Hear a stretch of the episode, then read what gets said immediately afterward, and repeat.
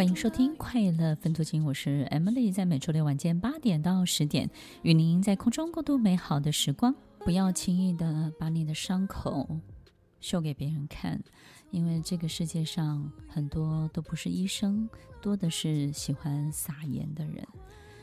也不要轻易的掏心挖肺，因为也不是那么多人喜欢吃内脏，是吗？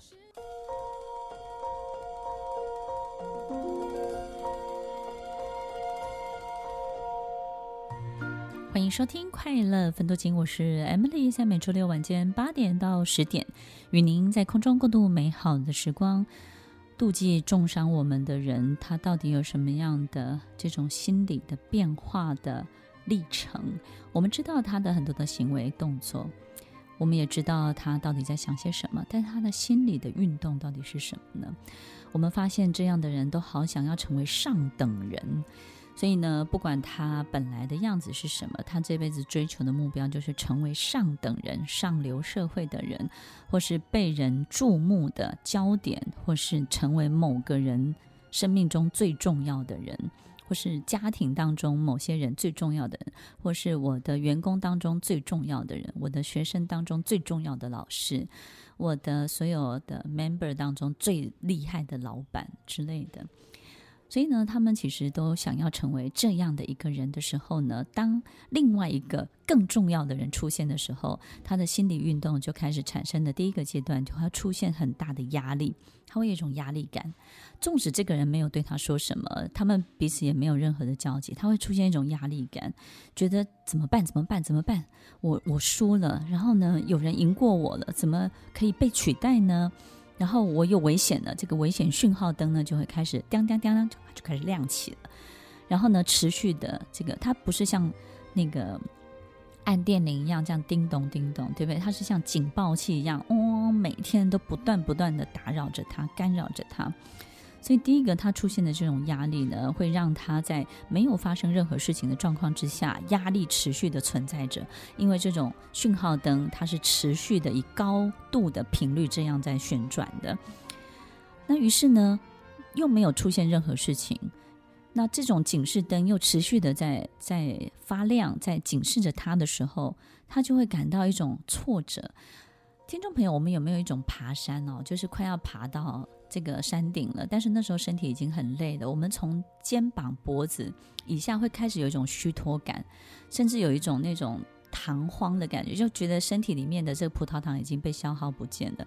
他们出现的感受就是这种这种慌、恐慌的感觉，有一点像那个糖荒，我们缺糖、缺葡萄糖的时候那种糖荒的感觉。这种感到极度的这种慌张、恐慌。这种挫折感就会开始出现，因为他又没有办法有任何的标的去解决，因为没有发生任何事情嘛。然后他又感受到这种极高的压力，但是他又不知道该怎么样去 release，去释放，然后不知道透过什么样的方式，于是他就会持续不断的累积累积，到后面这个阶段，他就想要透过一个什么样的方式，他必须要宣泄。他一定要透过一个发作的方式去宣泄或者是报复，可是怎么办呢？又没有这些所有相关的一切，于是他就开始兜拢所有根本毫无逻辑的证据。他没有办法把一个事情在当下的事情非常具体的拿来当成反击，好像他的这个拳击的手套有一个很重要的目标可以打出去，但是没有这个东西的时候，他必须要。兜拢所有不相关的证据，然后自己透过自己的说法编一个故事，把它串在一起。我们就会发现，哎，奇怪，他会有好多奇怪的版本，对不对？他在描述一个人或是某一个东西的时候，用奇奇怪怪的版本。那我们怎么样去发现这件事情呢？我们发现他里面找的证据，或是他的所有的故事，跟串起这些所有他收集起来的一切的这些版本的东西呢，有的一个很大的征兆就是时空的错乱。时空的错乱就是说。他把一个十年前发生的一个小事情放到今天这个事情来讲，好像仿佛是这几天才出现的。他把一些好久好久以前曾经呃发生过、曾经出现过的某个人的行为、品德上面的小瑕疵，把它拿来现在讲。但他不会告诉这些所有第一次听到的人，这是十年前的事，这是五年前的事。他不会，他会让所有一切错乱在一起。不只是他错乱，他是有意的让这一切错乱在一起。然后呢，他把这个版本呢，每一天每一天不断的模拟，然后不断的告诉自己这就是真的。所以呢，一个被害妄想症，他就有一个很严重的假想敌。那这个被害妄想症的这些所有的故事版本，都是他自己去兜拢出来的。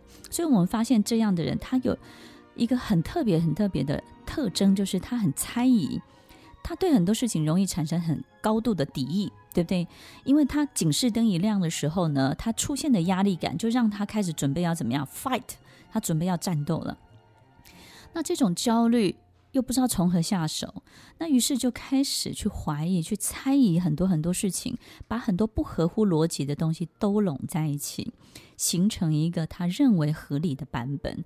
于是呢，假想敌出现了，被害妄想症出现了，所有时空错乱的证据全部都和在一起了。我们会发现，他讲很多的事情颠颠倒倒，讲很多事情呢前后都不合乎逻辑，对不起来。我们也发现呢，他喜欢自己一个人，在所有的事情的描述当中呢，按照他的版本走。他不喜欢跟别人求证，他也不喜欢大家在旁边听他怎么讲。他喜欢一对一、单一的去一个一个的去突破，然后呢，一个一个私底下去讲这个东西。所以我们会发现，这样的人，这种重伤啊，都是私底下，都不是一个公开的场合。这种开枪都是私底下开枪，都不是。当着所有的人面前开枪，因为所有人面前开枪，他的很多东西会被识破，他的很多的这种计谋，他的自己知道，但是自己骗自己的这些很多的谎话就会被拆穿，因为别人也会对不起来，对不对呢？所以我们。要记得，当我们跟这样的人相处的时候，你要他找你的时候，你绝对不要一对一的去面对他，你一定要有第三者、第四者、第五个人在现场。你会发现很奇怪，就是你说，Amy 老师，那他第三者出现的时候呢，他是不是讲话会就是会比较客观？其实不会的，他就不会讲了。通常他就不会讲这件事情了。所以，听众朋友。我们要知道，这样的人是很怕被检查的，所以呢，他能够影响的也都是私底下一个一个去影响的人，然后他也会去影响、去散布，但是他不会在公众场合让自己在站在一个被挑衅或者是被 question 的地方，他绝对不会的。所以呢，当他有这样的一些现象的时候，我们唯一要做的就是不要单独私下的相处。我们刚刚节目前面有分享，不要有交集之外呢，还要不要单独私下的相处？你要知道，你给他的所有的讯息，都会让他成为一个他想要变成的某种故事版本的线索。你会发现呢，所有他在外面讲的所有有关于你的事情呢，你都有讲过，但是呢，你都不是那样讲。但是他都会有他自己的描述的方法，所以有时候你也不知道怎么去辩驳。你可能会觉得，对，我有说过这样的话，可是我不是这样讲的呀，我不是那个意思啊，而且那个时候也只是怎么样，怎么会被你说成那样呢？听众朋友，其实不要掉到这个陷阱。那最重要的就是根本也不要任何私下相处的机会。如果你有一次不小心，那第二次就绝对不要。OK，这个能够保护好自己。而且呢，他们也喜欢用这样的方式去接近人，因为这样的方式对他是很有利的。所以，听众朋友，我们今天这期节目分享了这么多，实在是主持人 血泪的历程。OK。我觉得吧，就是我们这辈子不管做什么，我觉得难免心情都会受到影响。但是可能我们什么也没做，但是就是会有这样的人，他偶尔就会出现。我说偶尔是真的，因为他不会经常有，他就是在你人生某一个阶段不知道怎么样的时候，他就又跳出来，就又跳出来，但不会一直都有，不会一直都有。为什么呢？我们发现呢？不会一直都有，是因为只要我们继续的往前走，如果我们离他还很近的时候，他就会有这些事情发生。离他还很近，就是你比他好，他妒忌你。可是呢，你离他还很近，他就会觉得你不怎么样，他可以修理到你，他可以惩罚到你，他可以毁灭你。可是当你拉开距离，他远远的追不上的时候，这一切就解套了，因为他也远远的被你抛在很远很远的地方。很多时候我们没有办法赢得尊敬，不是我们做得好不好，是我们做的还没有比他强很多。有时候真的是这样。但是听众朋友，我们也不要拘泥，一定要比别人强很多。反正呢，我们就做自己的事情，走自己的路，对不对呢？我们就想象我们走在康庄大道上，然后呢，这些小野兽呢，就只敢躲在路边的草丛里。它也没有办法前进，它只能够在你经过的时候偷偷跑出来咬你一口。你会不会痛呢？你当然会痛，但是听众朋友不会致命的，不会致命的。所以呢，就痛一下，然后拖着伤痕累累的双腿往前行，而我们依旧走在康庄大道上。所以要记得哦。永远不要主动去捅这个马蜂窝，对不对？你去捅了这个马蜂窝呢，就正中它的下怀，所有的一切它就可以开始产生合理而正式的反击。所有以前它捏造的都不算喽，因为当你开始出手的时候呢，它就以你出手的这个东西为起点，开始发展事件。诶，所有一切它就指证历历了，对不对呢？不要正中它的下怀，不要掉入这样的陷阱。再来，永远不要去刺激它。因为这样的人，很多时候他很怕死，但是呢，他会表现一种不要命的情绪的威胁给你看。他其实很怕死，但是他会把一种不要命的感觉呢演得如栩如生，非常的有戏剧张力。那个时候啊，不是你会不会吓到，是会吓到很多旁边的人。那这样不太好，就是呢，那些无妄之灾的人呢。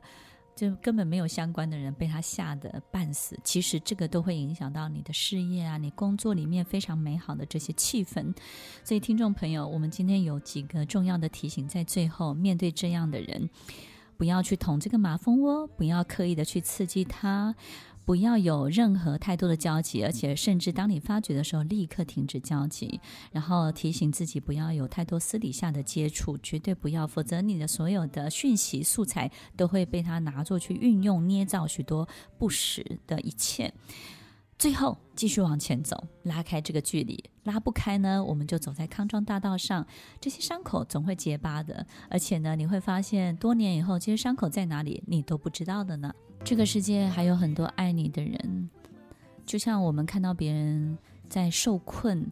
在受难的时候，其实我们也会默默的、巧妙的帮助他。所以，当有一天你受苦、受折磨的时候，也会有好多好多人非常巧妙的帮助你。你说是不是呢？其实这这个世界美丽的人还是很多的，虽然乐色人也是很多，对不对？听众朋友要记得哦，呃。就让他们用他们的方式好好活着吧，容许他们用他们的方式好好活着，不要有任何的交集。只要不要有任何的交集，他们就是我们人生一道一道也是很好看的风景哦。听完今天的节目后，大家可以在 YouTube、FB 搜寻 Emily 老师的快乐分多金，就可以找到更多与 Emily 老师相关的讯息。在各大 Podcast 的平台，Apple Podcast、KKBox、Google Podcast、SoundOn、Spotify、Castbox。搜寻 Emily 老师都可以找到节目哦，欢迎大家分享，也期待收到您的留言和提问。Emily 老师的快乐分多金，我们下次见，拜拜。